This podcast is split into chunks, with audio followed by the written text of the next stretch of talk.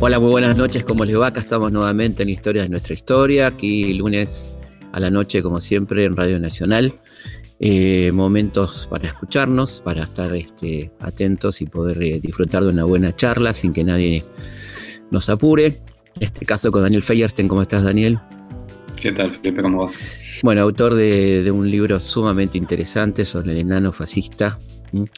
Eh, un concepto que vamos a ir desarrollando, que, bueno, puso de moda en su momento Oriana Falacci, entre nosotros, aquella periodista italiana que, era muy conocida ya con, con, grandes reportajes en su haber y que se hizo famosa en Argentina en los, digamos, las postrimerías de la dictadura con un reportaje a Galtieri con su presencia en el programa Tiempo Nuevo, nunca bien ponderado, de Neustad en aquel momento, este, donde puso la verdad que en, un contexto que no se escuchaba mucho esto puso muy en duda la calidad de la prensa durante la dictadura y entonces, bueno, se empezó a usar este concepto que, como bien dice Daniel, no tenemos por qué hacerlo nuestro porque se trata de una mirada eurocéntrica completamente y como si en los demás lugares no hubiera nanofascistas, ¿no? Como si fuera un patrimonio argentino y me gustaría empezar por ahí, Daniel.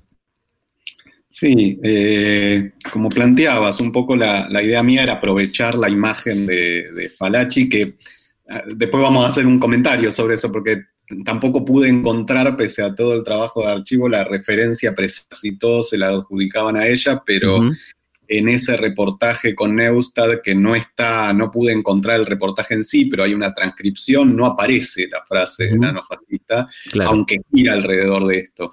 Eh, pero sí esta cuestión de eh, esta mirada eurocéntrica, que era muy común en Falachi, más allá de que tuvo un rol muy importante en esas dos visitas, eh, esta cuestión de plantearlo como una cuestión argentina y yo quería tomar esa imagen justamente para pensar primero esto, que es un modo, el fascismo es una, estructura, una práctica social que puede encontrarse en distintos contextos históricos, pero por otro lado también esta idea que puse en el título del libro de la construcción, ¿no? O sea, que el enano fascista es algo que está ahí y se libera.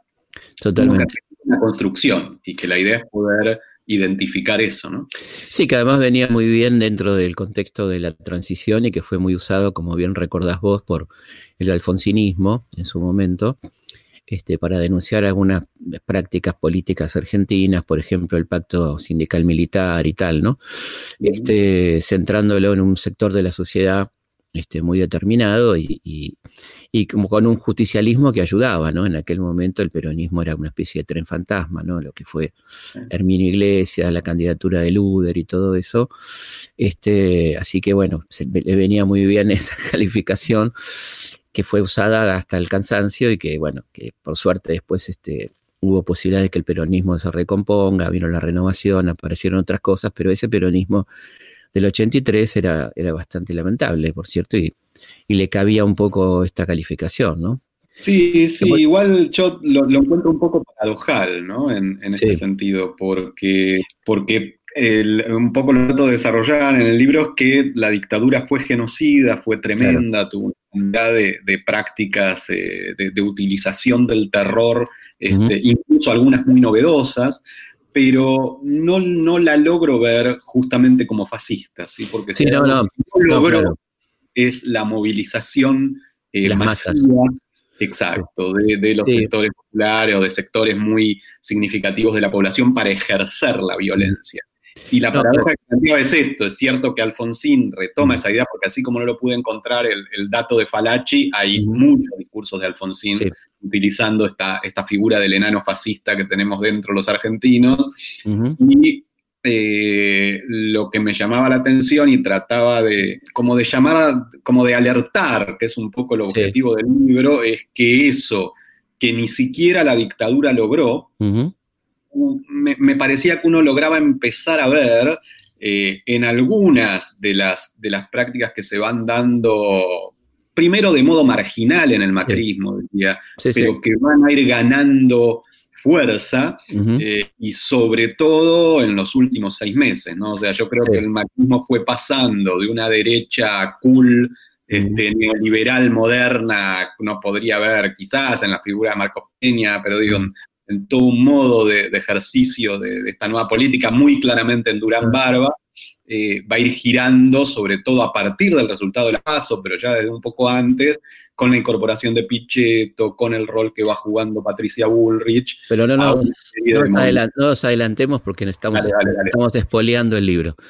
Eh, a mí una cosa que me obsesiona mucho cuando doy charlas, clases, etcétera, es esta obsesión de, de, cierto progresismo argentino de calificar como fascista toda cuestión reaccionaria que vos me puso muy contento leerlo en tu libro esta, esta cuestión tan importante de definición académica, de, definición seria de, qué se trata el fascismo, ¿no? que, acá se lo banaliza y cualquiera fascista, eh, no entendiendo de qué se trata, ¿no? cuáles son estas características que vos las describís muy bien, recurriendo a grandes teóricos como Ana Arendt y, otros grandes que han trabajado el tema, ¿no? Eh, como, bueno, la frase de Togliatti me parece muy interesante, ¿no? Que vos, que vos citás. Eh, así que, bueno, podemos empezar por ahí, ¿no? ¿De qué hablamos cuando hablamos de fascismo? Que es una, una palabra muy usada, los fachos, ¿no? Bueno, que se usa mucho en la terminología política argentina, ¿no? Sí, yo quería destacar dos cuestiones, ¿no? Una es esta que decís, que es la, como la banalización, tanto por izquierda como por derecha, digamos, ¿no? Utilizar fascismo como adjetivo. Entonces, este, para toda una cultura progre, cualquier autoritarismo es fascismo. claro, exactamente. ahí se pierde la especificidad, no nos sirve políticamente eso. Por eso decía que incluso experiencias tremendas y genocidas pueden no ser fascistas. El fascismo tiene Totalmente. Sí. Es importante ahí detenernos en el tema de la dictadura, ¿no? Que no fue fascista en esos términos de, los que vos hablás. ¿Por qué, ¿Por qué podemos decir que la dictadura no fue fascista? ¿no? Es importante la definición que haces en el libro, ¿no? Tal cual, porque creo que uno de, los logros de la dictadura, logros entre comillas, logros para los sectores dominantes, fue paralizar a la población. ¿no? El, objetivo y, el logro del terror fue mantenernos encerrados en nuestras casas, y digo, interesante para pensar. cómo, Yo leí ahora, digo, qué paradojal esto que, estoy leyendo, quédense en su casa, es muy paradojal, ¿no? Perdón. Sí, sí, sí, sí cómo pensar en el momento actual, ¿no? Mm. Entonces, digo, este fue su, su logro y el sentido del campo de concentración tuvo que ver con esto, quebrar lazos sociales y lograr que cada uno se quedara en sus casas. Pero lo que no logró fue que grandes masas de población salieran a agredir al enemigo. Entre comillas, Entonces, claro. no hay relatos eh, de sobrevivientes eh, o de militantes de los 70 que te cuenten que alguien los señalaba como subversivos y entonces este, turbas de población se arrojaban contra ellos a molerlos a palos. Lo que ocurría era que eran secuestrados por fuerzas de tareas y que la reacción social oscilaba entre algunas muy importantes acciones de solidaridad, distinto del diariero, del vecino, de, o la más común eh, actitud de silenciarse, de tratar de, este, de, mm. separarse de la situación, de hacerse esta, esta imagen que esté tapando sus ojos y sus oídos, digamos, ¿no? ¿no? miramos, no escuchamos. Esto fue lo que logró la dictadura. Y el fascismo lo que tiene de tremendo es que es un... Perdón, ahí, quiero detenerme un segundo, porque sí tuvo consenso la dictadura, lo que no tuvo fue una movilización que acompañe, pero consenso tuvo, ¿no es cierto? tuvo un nivel de consenso bastante, importante. consenso pasivo. consenso pasivo, exactamente. Un consenso pasivo no, no movilizado, pero, pero un consenso que, lamentablemente fue importante, ¿no? Sí, pero si vos mirás, la única movilización real que logró la dictadura fue con la invasión de Malvinas mm. y que no tenía que ver necesariamente con una, un acompañamiento al proceso represivo, esa movilización. Claro, o, el, o, la, o lo del Mundial, ¿no? La, gente que lo va a saludar a Videla a la plaza, que lo va a saludar por el Mundial. Igual es un horror, digo, pero bueno, como bien decís, había otro motivo también, ¿no? Exacto, exacto. Este, entonces, eso era un primer tema, poder romper esa banalización que digo, es de cierto progresismo, pero te diría también de cierto progresismo de derecha en esta idea de también pensar al peronismo como fascismo, que es otro ¿no? Eh, sí, eh, me llamó la atención, no lo había leído el libro de Montes de Oca, que, vos lo nombrás en el prólogo o en la introducción, como ya dando por sentado que, que el peronismo es fascismo, es una cosa increíble, ¿no? Sí, sí, que por un lado atrasa mucha no solo muchos años, muchas décadas, te diría, pero por otro lado fue muy fuerte, muy en especial en el trabajo académico fuera de Argentina, más sí. o sea, me acuerdo de Tuyar, ¿te acordás, del, ¿te acordás, del, libro de Tuyar, el célebre libro que estudiábamos este, de las ideas políticas, ¿no? Donde hacía los fascismos fuera de, de Europa, ¿no? Y estaba el peronismo. Exactamente. Y que ahora se ha reconfigurado bajo la lógica del populismo, pero que, que, recupera esa herencia política. Entonces, la idea mía era desmontar esos dos, por eso me servía tanto, vos mencionabas la, la cita de Togliatti, ¿no? Pero esto de eh, la falta de utilidad política de esa mirada banalizadora, ¿no? Esto de decir, nosotros toda la derecha fascista no entendemos cómo actuar políticamente, digamos. Claro. No poder distinguir que esto no es así, que esto no es así y que es importante entender las características específicas de un movimiento político. Y el segundo objetivo, o sea, el primero era enfrentar esa, esa Pero está bueno, perdón, antes de seguir, eh, definir el fascismo, ¿no? Como bien lo definís en esos tres niveles que vos lo definís en el libro, que me parece Tal cual, bueno, a esto, a esto iba con el segundo objetivo, ¿no? Que era eh, encontrar como el núcleo de las distintas definiciones. Y ahí yo lo que desarrollo es que no hay acuerdo, o sea, que hay como tres miradas, y esas tres miradas tienen eh, consecuencias distintas, incluso para mirar la Argentina de hoy, ¿no? Esto es pensar al fascismo como ideología, pensar al fascismo como movimiento político o pensar al fascismo como práctica social. Son las tres tradiciones, diría, de la ciencia social con la que pensar el fascismo. Si bien no son eh, disciplinarias esas tradiciones, hay como una hegemonía, yo diría que eh, la historia ha tendido más a estar dentro de la primera tradición, de pensarlo como ideología, con todas sus diferencias, digamos, pero ha tendido a estar más ahí. La ciencia política ha tendido a estar más en la segunda, en pensarla como movimiento político, y, ahí podemos encontrar más los trabajos del fascismo como corporativismo, sobre todo, como articulación de, Estado, empresas, sindicatos, la iglesia. Y después los trabajos por un lado más sociológicos, pero que tienen también a muchos de los clásicos del marxismo, algunos de los clásicos del marxismo ahí, que es la idea de pensarlo como práctica social eh, y que de alguna manera uno puede tener de los trabajos de Mandel este, a algunas de las reflexiones de Arendt, hasta este, las miradas del propio Gramsci, que me parece el que tiene más, más riqueza para pensar alguna de estas cuestiones. Y yo me inscribo en esta tercera tradición, pero trato de, eh, en el primer capítulo, como evaluar las consecuencias de las tres, ¿no? Lo que digo es que si pensamos al fascismo como movimiento político, la, es algo actual, que es muy difícil encontrarlo en cualquier lugar del mundo, es un modelo propio de, la Europa de los 30, 40 y que es difícil imaginar en un contexto de globalización neoliberal eh, la reedición de ese fascismo como sistema político. Hubo, pensamos como ideología, digo, mm. bueno, podríamos quizás pensar en fascismos, pero donde tiene más actualidad cuando lo pensamos como práctica social. Sí, estaba pensando en un momento histórico muy interesante de la Argentina, que fue el golpe cívico-militar de Uriburu, este, donde él intenta ¿no? la cuestión corporativa, la, la reforma constitucional y la propia derecha argentina, que era más reaccionaria que, que los fascistas este, se oponen, ¿no? Es, muy interesante ese momento de, la caída de Uriburu, ¿no? Donde, esa, donde ese proyecto es rechazado por los factores de poder, incluso por el, su vicepresidente, nada más y nada menos que Santa Marina, ¿no? Dueño de, medio país, ¿no? Que era el vicepresidente argentino de que poco es poco nombrado, ¿viste? El golpe de Uriburu siempre, no, no se nombra al vicepresidente en, en aquel momento, ¿no?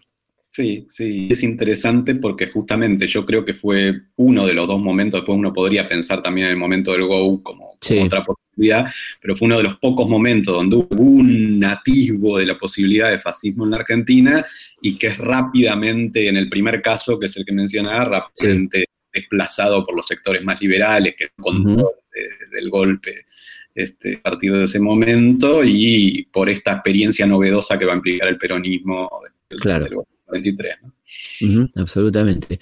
Y lo que sí, bueno, es muy interesante es empezar a pensar en esta cuestión de las prácticas, ¿no? Las prácticas sociales que son un poco el eje del, libro, ¿no? A partir de, cómo eso sí este, podría este, hablarse de lo que pasó en los últimos años en Argentina y lo que pasa en algunos lugares de América Latina también, ¿no?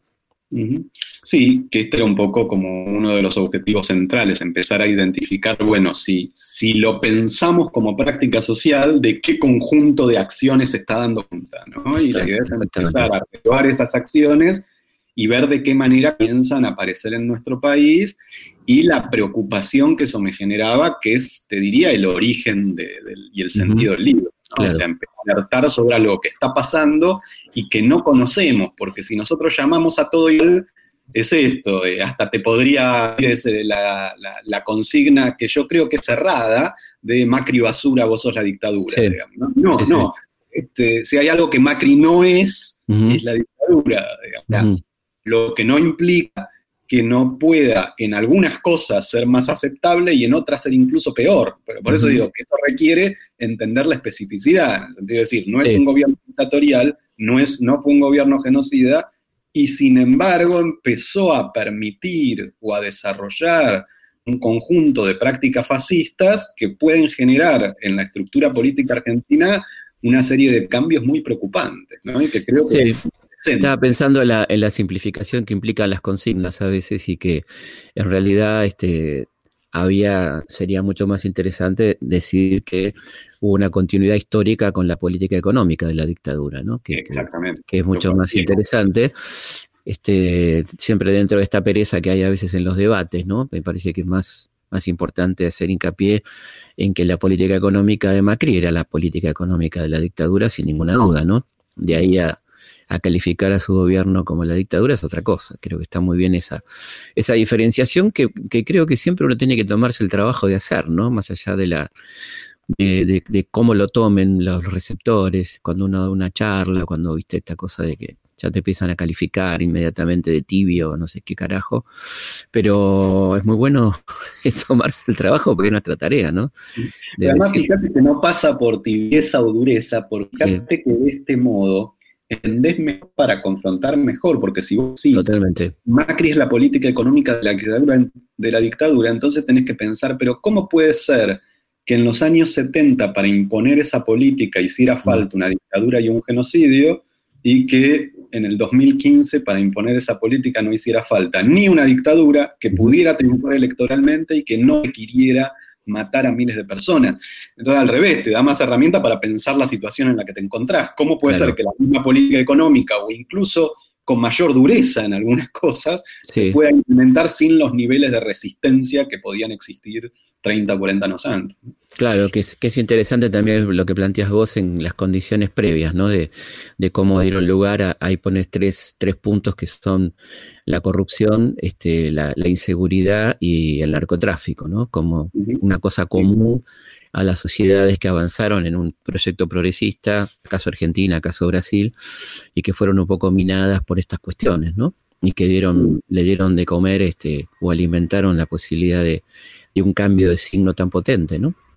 Sí, que me preocupa mucho y que lo trato de encarar en el libro, que lo que siento es que en esas tres cuestiones, eh, lo que podríamos llamar o el campo popular o el progresismo, según como, lo queramos mirar, este, no ha tenido ni, ni esas tres cuestiones. Y creo que eso es lo que habilitó la posibilidad de avance del fascismo, ¿no? Ha habido mucha negación esta cuestión, eh, sobre todo en ciertos momentos del kirchnerismo, de plantear que la inseguridad es una sensación, este, no nos ayuda en absoluto, porque ante una situación que se puede constatar, que objetivamente se está transformando, que sienten los sectores populares como algo que les está transformando la vida, que de un lado les digan que eso se resuelve con el metabala de Rukauf y del otro lado le digan que no existe, los están arrastrando hacia el metabala, digamos, porque es la única... Sí, además es una, es una mirada muy pequeño burguesa, porque se supone que, las que los que padecen la inseguridad son los sectores medios altos, y en realidad los que más padecen la inseguridad son los sectores populares.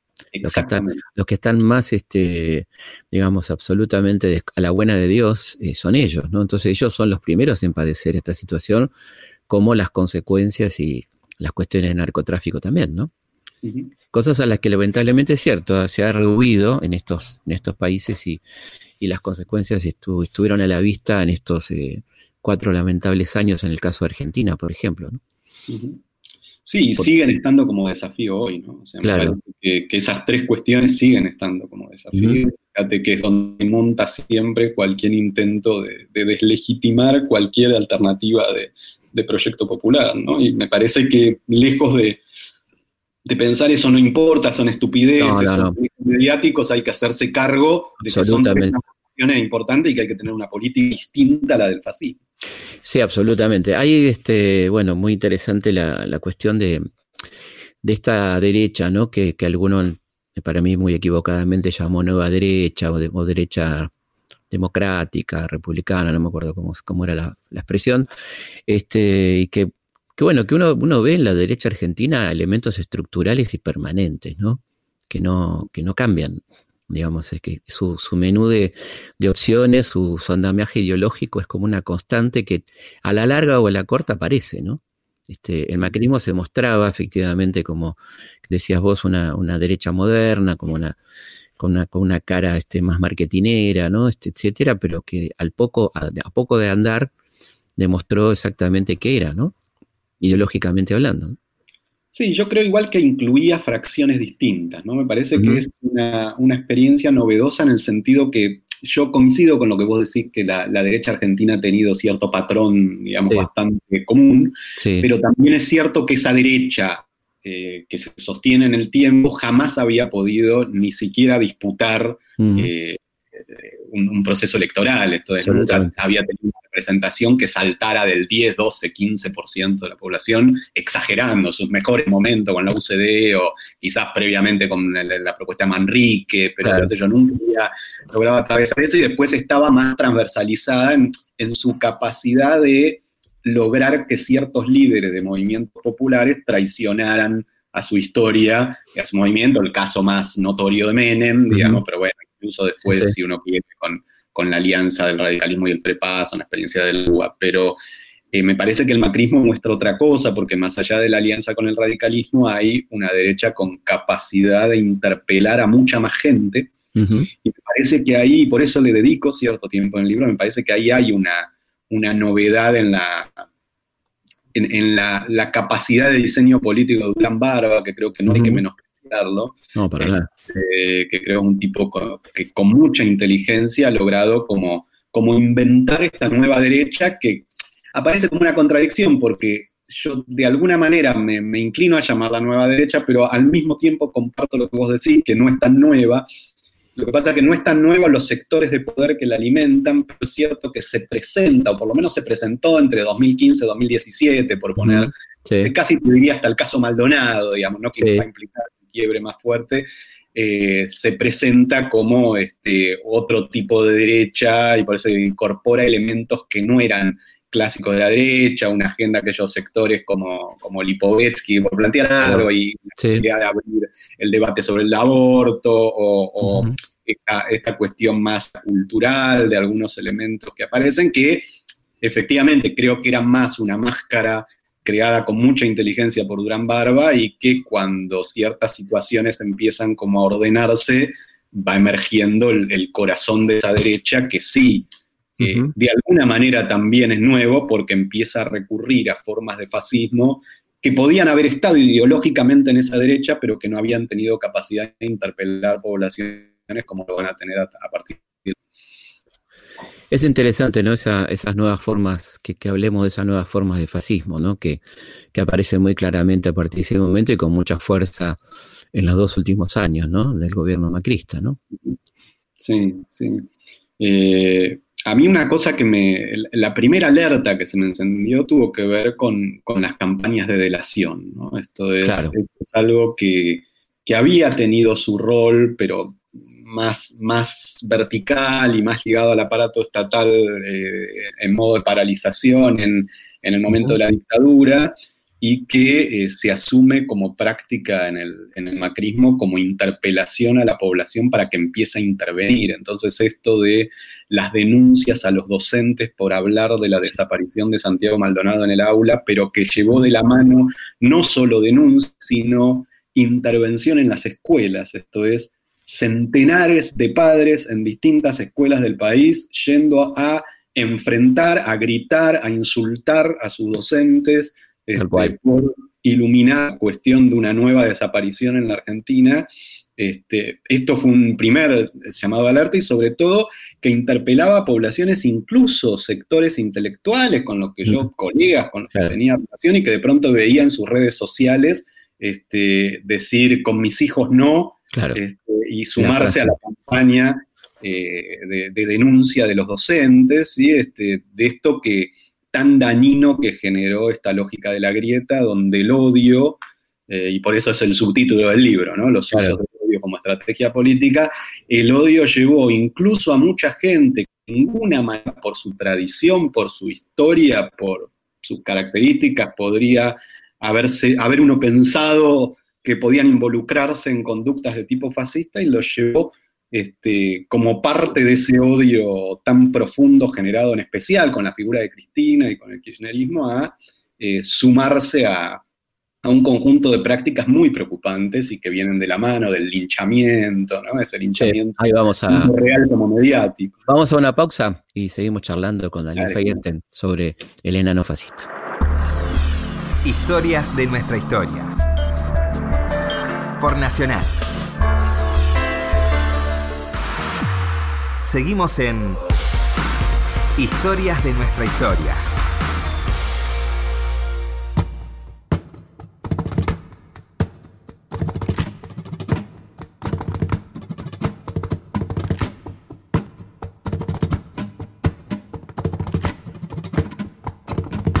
Seguimos aquí en Historias de nuestra historia, como siempre, lunes a la noche, Radio Nacional, por todo el país, en todas las emisoras.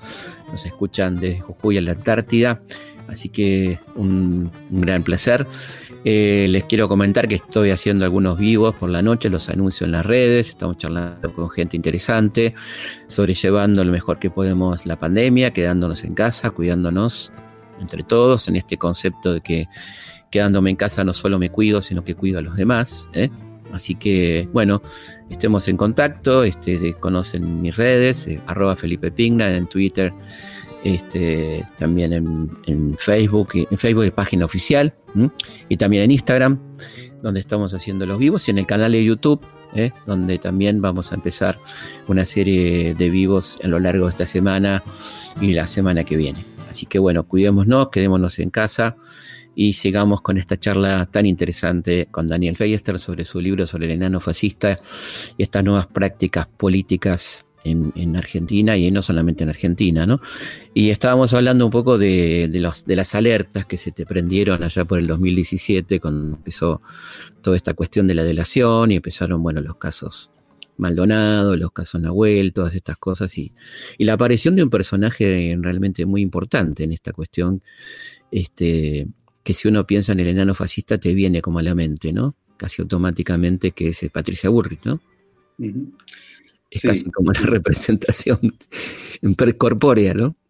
Sí, sí, además eh, con, todo eh, el, lenguaje, la modalidad, digo, cosas que empiezan a quebrar eh, ciertos consensos de la sociedad argentina de la salida de la dictadura, ¿no? Este, digo, muchas de las conducciones que, se han hecho en los 80 y que eso yo lo trato de iluminar siempre porque eh, yo creo que somos injustos con nosotros mismos en relación a los 80, ¿no? Digo, como hemos podido, como hemos podido avanzar mucho más, digo, como la verdad que eh, lo que a mí me llama la atención de la Argentina hasta el 2012, 2013, te diría es que en una cantidad de cuestiones, en la lucha contra la impunidad, de una profundización de la democracia, hay una cantidad de cuestiones donde la sociedad argentina realmente fue dando paso eh, cada vez más importantes y entonces para poder derrotar muchos de los problemas de los 80, nos volvimos tan críticos de los 80 que quizás llegamos a ser injustos en no reconocer nuestros propios logros, porque creo que no fueron logros de Alfonsín, me parece que son logros de la sociedad argentina. Y entre esos logros estaba, eh, entre otras cosas, la deslegitimación del actor militar eh, y de las fuerzas de seguridad como, como alternativa política, eh, su necesidad de subordinación a, la institucionalidad democrática, una cuestión que, que atravesó prácticamente al conjunto de la estructura política, ¿no? Totalmente. Sí. El radicalismo, el peronismo, de distintas fracciones, este, de todo el arco de la izquierda, por llamarlo de alguna manera.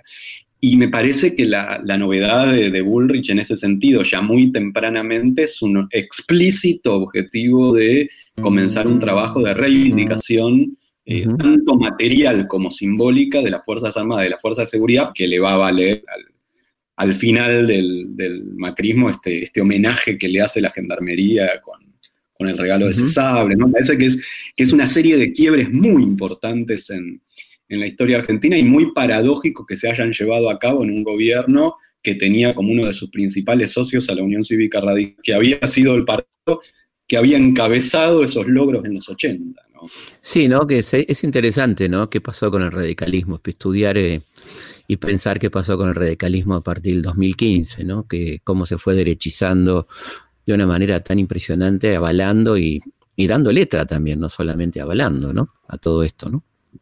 Sí, dando letra, incluso participando, porque uno diría, si bien hay, hay figuras distintas, ¿no? Pero el rol de Morales eh, en, en, Jujuy, la gobernación de Morales en Jujuy, tanto en los cuatro años de Macri, te diría como hoy, incluso en la reacción ante la pandemia, es una de las figuras este, más nefastas de esta implementación de prácticas fascistas, y a diferencia de Patricia Bullrich, no está viniendo de otra este, corriente política, sino es un propio cuadro de la Unión Cívica Radical. ¿no? Entonces va a generar un giro eh, muy preocupante en este sentido, que el radicalismo siempre tuvo una derecha, pero esa derecha radical era una derecha, por llamarla de alguna manera, más institucional, digamos, ¿no?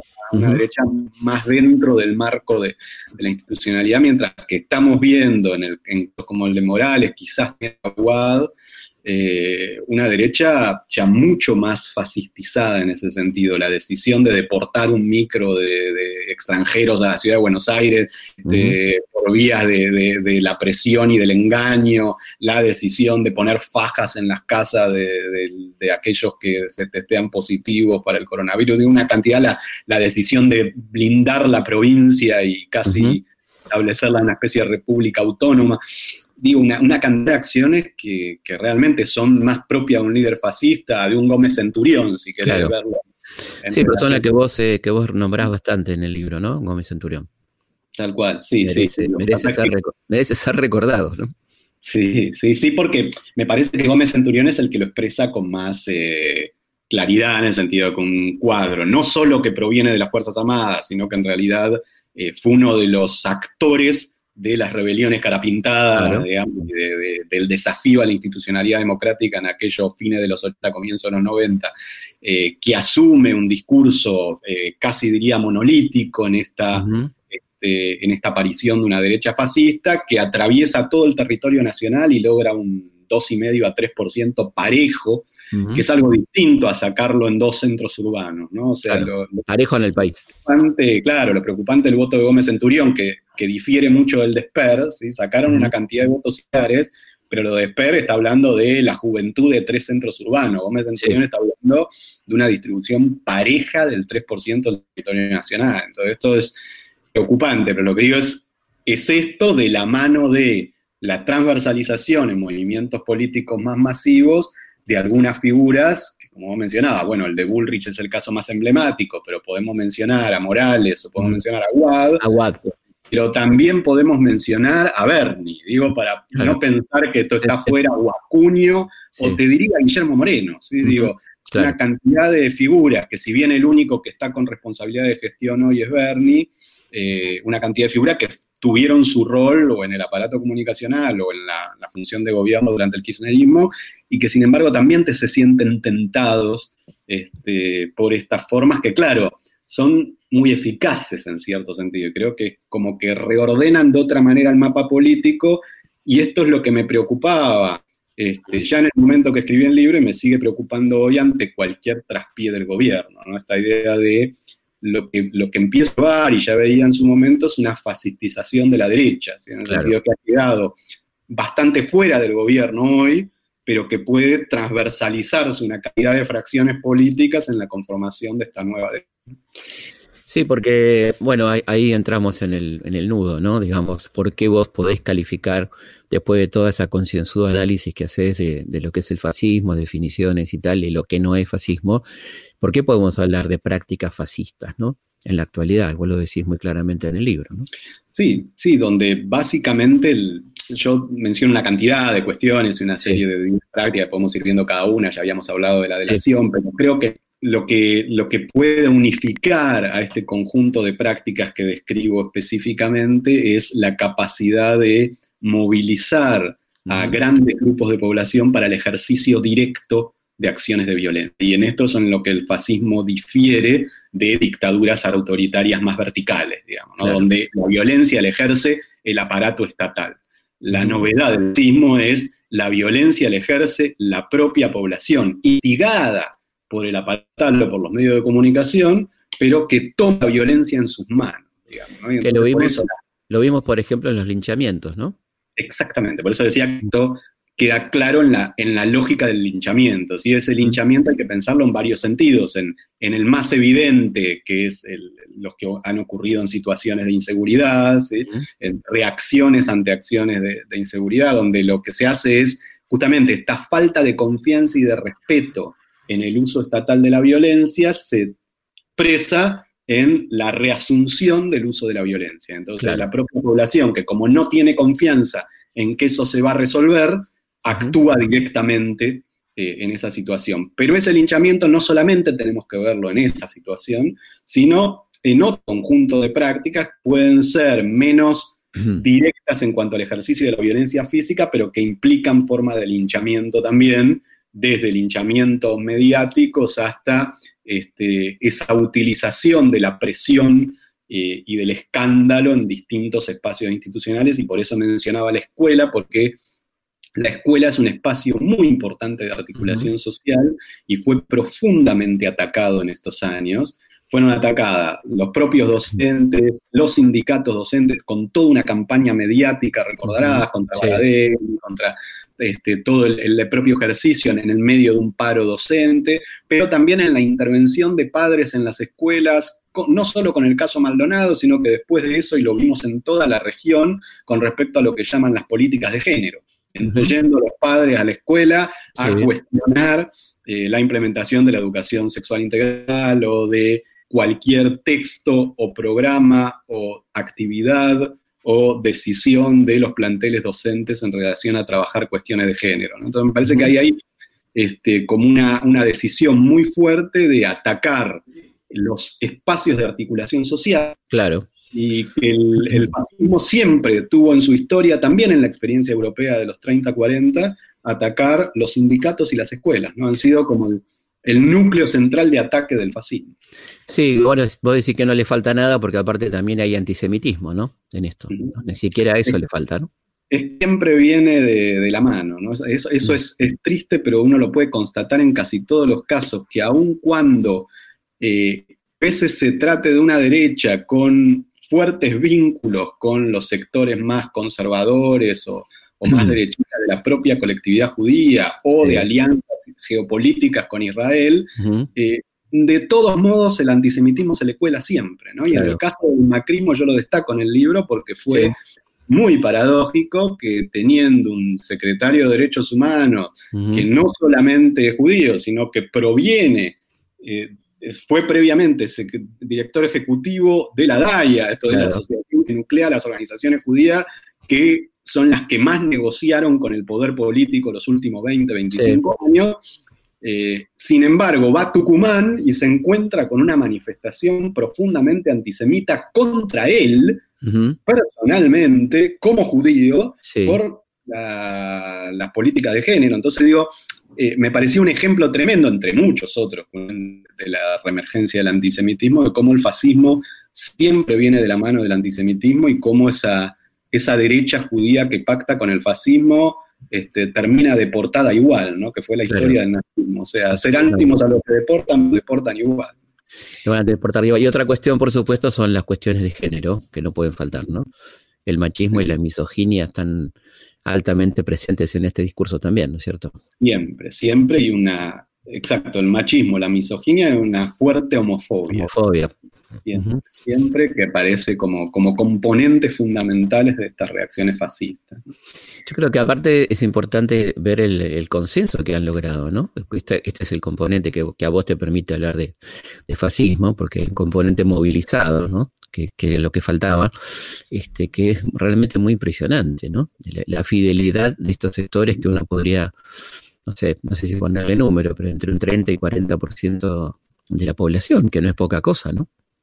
Es que esto es lo que me resulta tan preocupante, ¿no? Porque eh, creo que, algunas facciones que tuvieran esos discursos o que buscaran esas prácticas siempre existieron en la historia argentina, no es que es algo nuevo, pero siempre fueron muy marginales, muy marginales, sin capacidad de penetrar eh, a los movimientos políticos, podían tener, en el peronismo siempre tuvieron algún mm. nivel de, presencia, pero totalmente marginal, nunca mm. tuvieron realmente peso en la capacidad de decidir. Quizás uno puede alguna de estas, de estas fracciones en, medio de los conflictos de los 70 sí tuvieron mayor escucha por parte de Perón y, pudieron tener algún nivel de, participación, pero digo, son momentos muy puntuales y en general son fracciones que quedaron muy marginadas y ni que hablar desde el fin de la dictadura, ¿no? Uno no tiene a Biondini históricamente molestando, digamos, pero la verdad que es menor a nadie, digamos, y ni siquiera llega nunca a ningún nivel de acompañamiento ni como para pasar el piso electoral. Claro. Eh, acá, como decías, estamos hablando de una cantidad que es difícil de medir, porque por eso te digo, es transversal. El único partido claramente fascista es el de Gómez Centurión, este, pero sabemos que es mucho más que lo que junta Gómez Centurión. Entonces, está el de Gómez Centurión, pero después tenés fracciones importantes del macrismo e incluso creo que fracciones que han acompañado al peronismo este, podrían perfectamente sumarse a una iniciativa de ese tipo y por eso es difícil de mensurar, pero como vos decías, yo creo que puede estar este, puede hablando del 5 o 30% de la población podría apoyar estas prácticas y que la verdad que es algo insólito en la historia argentina. Es impresionante lo que habilitan estos, estos movimientos, ¿no? De, derecha, digamos, cómo, cómo habilitan discursos, ¿no? Como el macrismo ha habilitado, más allá de lo que ha postulado, es, muy importante lo que ha habilitado, ¿no? Digamos, la reivindicación de la dictadura, las reacciones durante los aniversarios del 24 de marzo, eso creo que es, que es muy fuerte, como pasa con Trump en los Estados Unidos, ¿no? No es tanto lo que el tipo dice o hace, sino lo que habilita, ¿no? Con su presencia y, que, quizá pasa un poco inadvertido, ¿no? Sí, sí, creo que, pasa por ahí lo que se habilita y, además eso que se habilita no tenemos idea dónde puede terminar. claro. En el sentido que eh, logra que emerja, y por eso el subtítulo del libro es esta idea de los usos del odio, ¿no? Porque logra que emerja lo peor de nosotros. y, y cuando emerge lo peor de nosotros, es muy difícil construir esas formas para volver a controlarlo, ¿no? para volver a, reconducir un conjunto de, acuerdos sociales que, eso digo, marco la, la postdictadura como un momento importante, que, con las que la sociedad había logrado irse articulando, digamos, y lo, que, lo que logró esta, estas líneas dentro del macrismo y estos momentos, sobre todo el 2017 al 2019, hacer estallar esos acuerdos y permitir la emergencia de, aquello que estaba como, mucho más latente, como más reprimido en cierto sentido. Por eso hay un capítulo, por ahí no nos habíamos metido todavía, pero donde destaco el, rol de los medios de comunicación, porque para mí es algo muy importante que se viene engendrando desde mucho antes, ¿no? Yo lo, lo desarrollaba muy particularmente en, lo que fue lo que yo llamo el grupo ADAD, digamos, porque yo identifico que ahí, hacia el 2000, 2001, eh, se comienza a crear un nuevo modo de periodismo que después va a inficionar a gran parte del periodismo, incluso a muchos que venían de otras tradiciones. Eh, de pronto observa hoy a, un Jorge Lanata y, llama la atención que parece provenir de, la misma cantera que un Echecopar o un Eduardo Feynman, cuando en realidad viene de otra tradición y muchos otros, ¿no? Eh, digo, gran parte de los periodistas de TN no, no provienen de esa tradición, tienen otra historia, tienen otro modo de ejercicio del periodismo, pero esta, este, esta entrada en, los OEs, la chica, en, la falta de seriedad, digo, una cantidad de cuestiones que incluso eh, como estilo atraviesan incluso un periodismo que no es fascista, y, que hasta podría ser parte de un campo más progresista, pero que se ve absolutamente como llevado a esa nueva lógica, ¿no? Esa lógica zócalo de la manipulación del grito, de la chicana, de la burla permanente, ¿no? que casi yo digo es una degradación. Totalmente, y, parece que lo que garpa, como dicen ellos, como les gusta decir en los medios, lo que garpa es poner en duda lo que, lo que hasta ahora eran, eran este, acuerdos sociales, ¿no? Sobre, lo, sobre cuestiones de género, sobre cuestiones de, los pueblos originarios, todo eso aparece puesto completamente en duda, como banalizado, como atacado, ¿no? Este, estas cuestiones, por supuesto, de la dictadura, este, no fueron 30.000, bueno, todas estas cosas que, que, aparecen con mucha fuerza e impulsadas muy particularmente por estos medios, ¿no? Sí, sí, te diría incluso por eso, más por los medios que por el aparato estatal. Cuando uno observa, yo mi libro previo era justamente Los Recargados, que lo escribí en el 2018, y donde lo que yo encontraba ahí era que eh, toda esa ofensiva de lo que yo llamo la recarga de la versión de los dos demonios, que, implica una, forma de representación mucho peor que los propios dos demonios, eh, toda esa mirada era mucho más fuerte en cierto aparato comunicacional que en la gestión estatal. Claro. O sea, en el macrismo vos tenías tres, cuatro personajes, funcionarios que fueron desplazados, el caso más notorio el de Darío Lo Pérfido, el propio Gómez Centurión, pero que no eran los cuadros fundamentales del macrismo. Pero lo que tenías es un aparato comunicacional que desde el Grupo América, Infobae y después eh, expresado en, otros espacios también, eh, comienza toda una ofensiva, incluso antes del macrismo. Esto empieza en el 2012, 2013, eh, muy como muy exagerada, muy eh, intencionada y que va buscando demoler estos acuerdos de, la democracia argentina.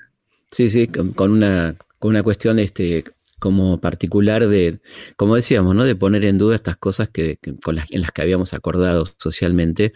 ¿Y cuál es el, futuro de este fascismo? ¿Cómo ves este, el futuro? Y creo que va a depender mucho de, de cómo se reaccione desde, desde, el resto de la estructura social y política argentina. A mí me parece que este, este, fascismo está logrando calar en todo el mundo, en toda la región y en la Argentina también. Eh, que está logrando calar, quiere decir que hay una cantidad de gente que por eso decíamos indeterminada, pero importante, este, que podría acompañar esto y creo que el modo de ponerle un límite es poder establecer ciertos acuerdos políticos. Yo lo llamo en el libro un frente antifascista, digamos, ¿no? pero poder establecer, restablecer ciertos acuerdos políticos para no permitir su avance. Y eso implica tanto su marginación política en sus, en sus formas más puras, como el caso de Gómez Centurión, pero también la revisión interna y la exclusión de sus de sus apariciones en los propios movimientos políticos. Claro. Entonces me parece que hay un trabajo para hacer, eh, tanto dentro del radicalismo, dentro del propio PRO, que no creo de ninguna manera que sea todo fascista, este, como dentro del peronismo. Eh, yo la verdad que era bastante pesimista en cierto sentido por lo que veía ahí hacia 2019, eh, por un lado en esta radicalización fascista de, la oposición al a partir del, triunfo de Alberto, de, la nueva oposición política, y por otro lado, en, estas corrientes que estaban dentro del propio peronismo. Eh, creo que paradójicamente eh, la pandemia, la aparición del COVID-19, eh, movió un poco las fichas. Creo que permite pensar en estrategia de conformación de frentes antifascistas, en, este sentido de que hay un, un pro y un radicalismo quizás te diría con la excepción de Morales, con responsabilidad de gestión, mm. que paradójicamente no eran las fracciones más fascistas del PRO, y que eh, en la necesidad de empezar a encontrar respuestas políticas eh, se han tendido puentes que creo que pueden ser interesantes en ese sentido, y por otro lado uno ve a las fracciones más fascistas eh, dentro de la estructura política bastante marginada. Marginales. Y con un discurso, con un discurso increíble, ¿no? Esto de comparar el coronavirus con, el populismo con el, o Con, con, los accidentes de auto, ¿no? Eso ni hablar, y, como muy pegados a, lo que quedó más marginalizado en la estructura política, que es eh, Esper o, o Centurión. Ahora. Bueno, no nos olvidemos de Milei también, ¿no? Sí, sí, sí. Ley sin duda, pero por eso digo que ni siquiera tuvo expresión política. Ahora, la pregunta es, eh, en la medida en que la estructura política no le ponga un cierre a estas prácticas, creo que aún en la marginalidad pueden construir fuerza política si uno no logra, por un lado, blindar al sistema político y por otro lado proponerse seriamente una interpelación a las políticas de medios, ¿sí? que me parece que en ese sentido hay un enorme desafío porque estos sectores son muy marginales en la política, pero no son marginales en los medios. Uno los ve todo, todo el tiempo. ¿no? Ni tampoco, por supuesto, en las redes, donde tienen una presencia importantísima, ¿no? Más allá de los troles, digo, hay, hay una, una, cantidad de gente que, piensa como ellos, ¿no? Que se manifiesta muy militantemente en las redes.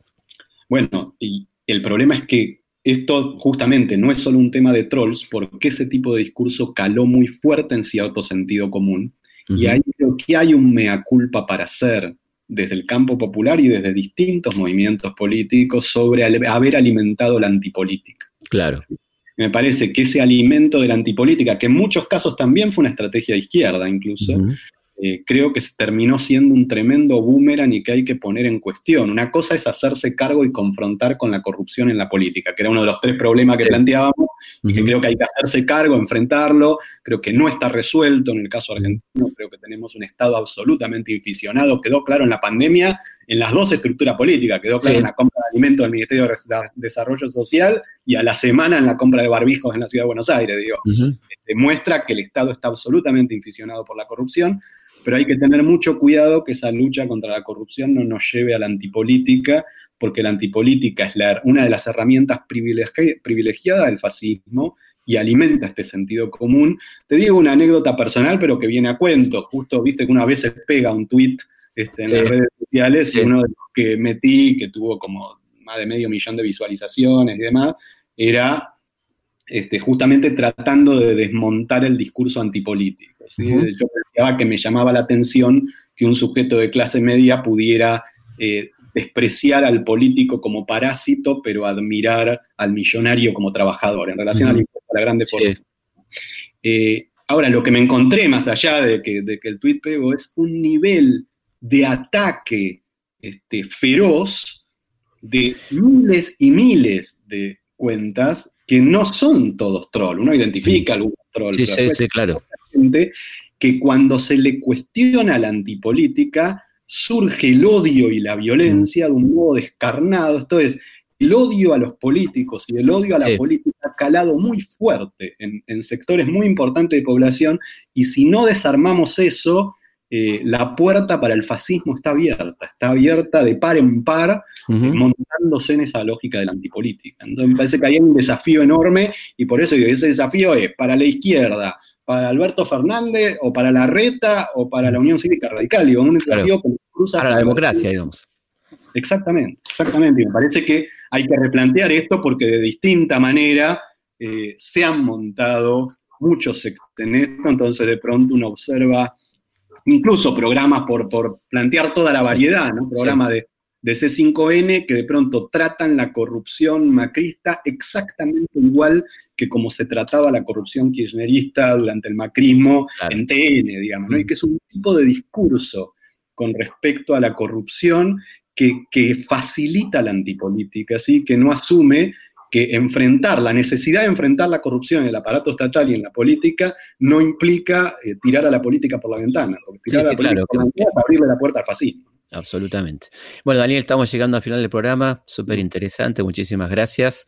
Recomendamos mucho el libro El enano fascista, eh, publicado por Capital Intelectual. Y bueno, ya lo pueden pedir en librería, ya se pueden comprar, están las librerías abiertas y es on demand, se pueden pedir por delivery.